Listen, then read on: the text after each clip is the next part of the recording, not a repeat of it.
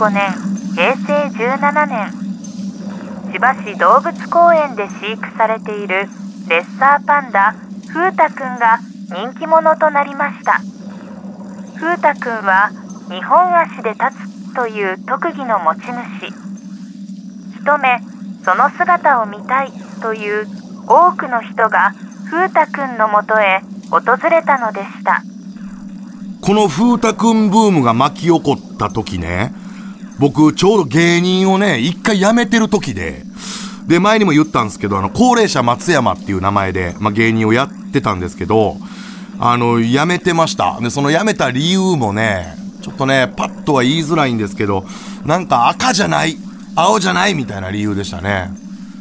じゃあ何色やねんみたいなことになったっていうか、まあまあ人間関係でさ、突き詰めたら、何でも人間関係でね、突き詰めればね、本当に、ちょっとまあ良くない状態で、ほんで一回やめなあかんなってなってやめてる時で、で、じゃあ何しようかってことで、当時ね、僕あの、テレビ和歌山っていう、和歌山のテレビ局があるんですけど、そこで、まあ音声さんというか、音声をやってまして、もともとね、僕ね、あの、人の肉声の音量が電気を通して大きくなるっていうのが、当たり前に好きで、うん。あの、音のいい方へいい方へ進んでたら、最終的にテレビ和歌山にたどり着いたって感じなんですけど、で、当時ね、このテレビ和歌山が、風太くんブームに乗っかって、風太くんメインの番組を作ったんですよね。で、僕この番組で出演者にマイクつけたりとかしてたんですよ。で、この番組ですね、毎週火曜日、で、時間は早朝の5時39分からの14分間で、で、タイトルがですね、臭いものには風太してっていう、蓋が風太になってるっていう、嫌でしょうん、とにかく嫌や思うわ。これ聞かされてる方もね。しかもまあ生放送なんですよ。で、この番組ですね、もうとにかくテレビ和歌山史上一番視聴者から嫌われてました。で、あの番組観覧車いるんですけど、番組観覧のハガキ送れば絶対に選ばれてました人気ないない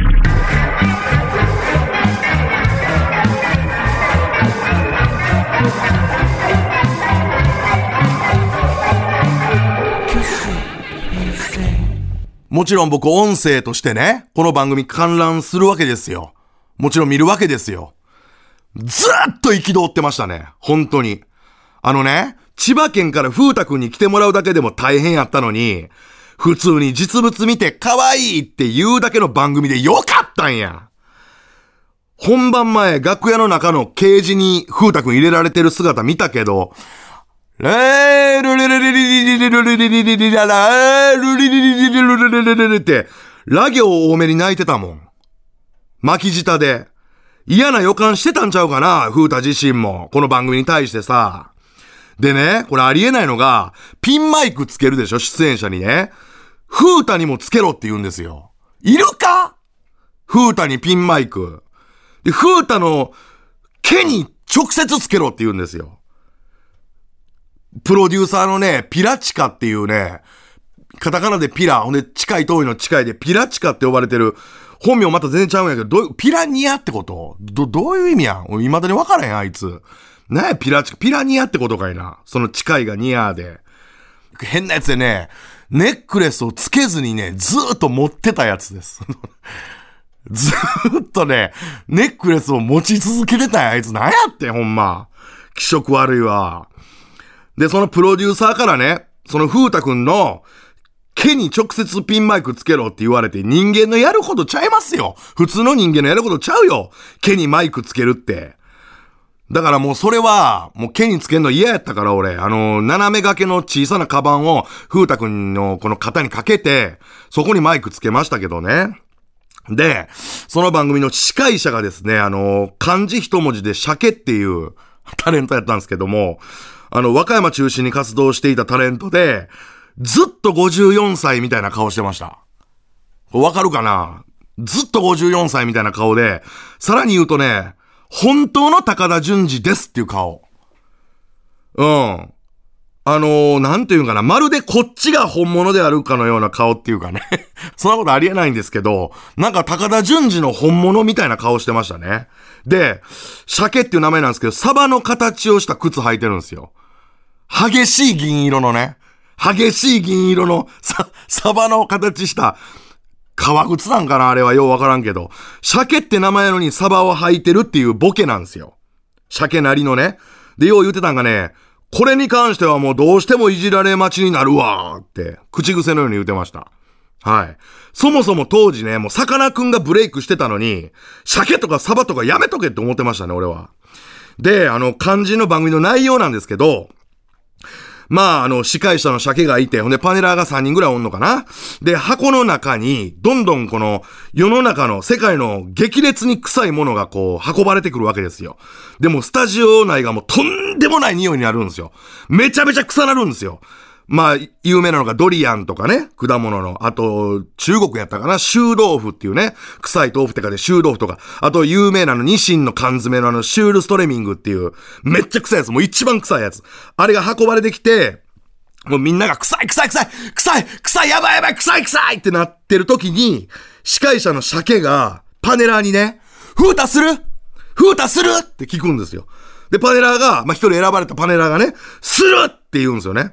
で、でっかい電光パネルに、するって出るんですよ。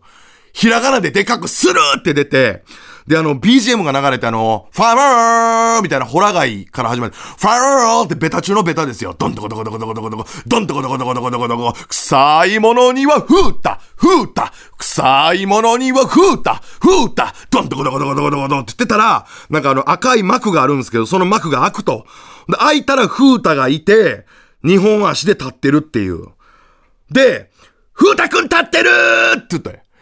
うわ、立ってるねーかわいいねふうたくん立ってるねでも臭いって言うんですよ。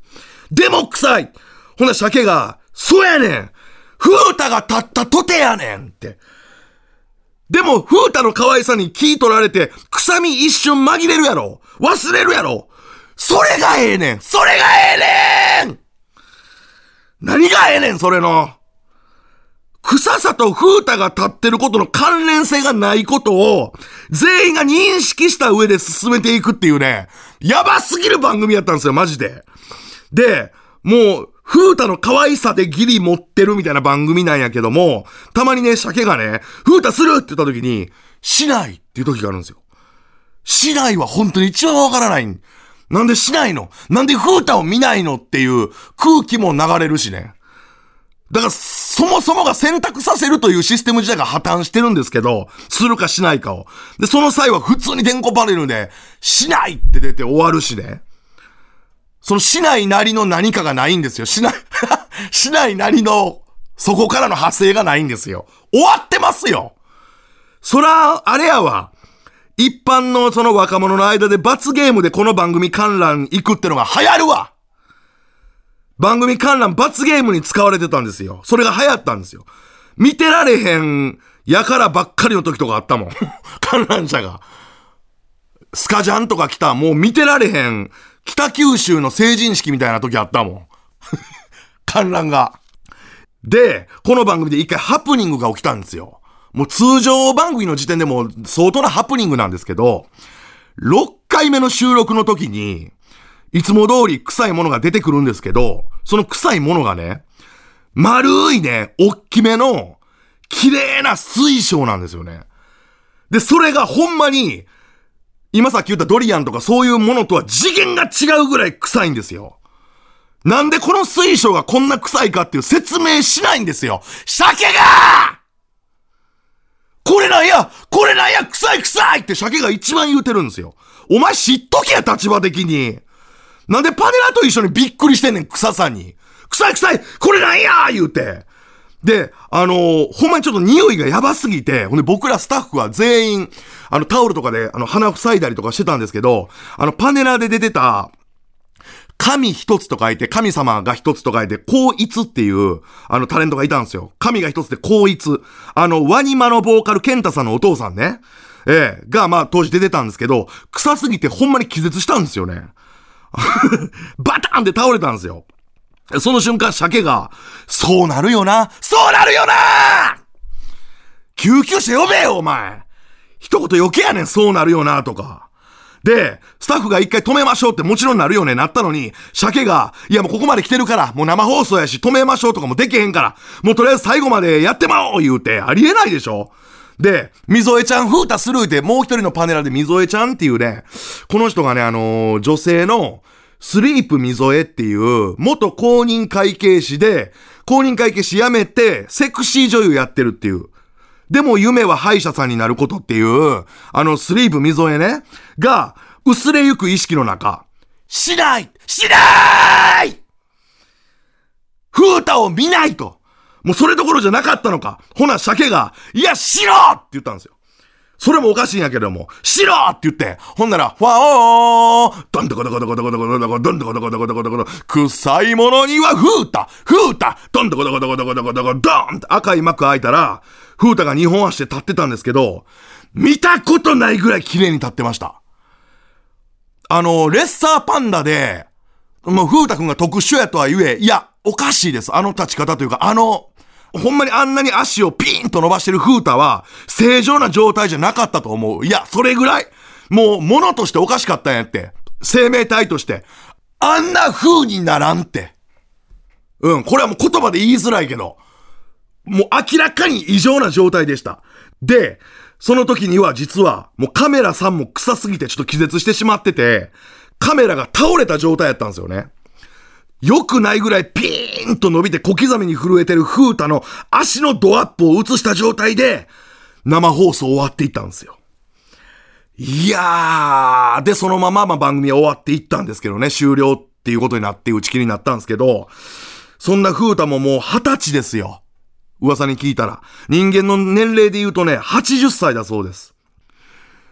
これまで風太もいろんな経験してきたと思いますけど、人間の愚かさを知った上で、お前らよりレッサーパンドの俺の方が人間にふさわしいっていう。日本足で立つ本当の理由って、そういう部分にあるのかもしれませんよ。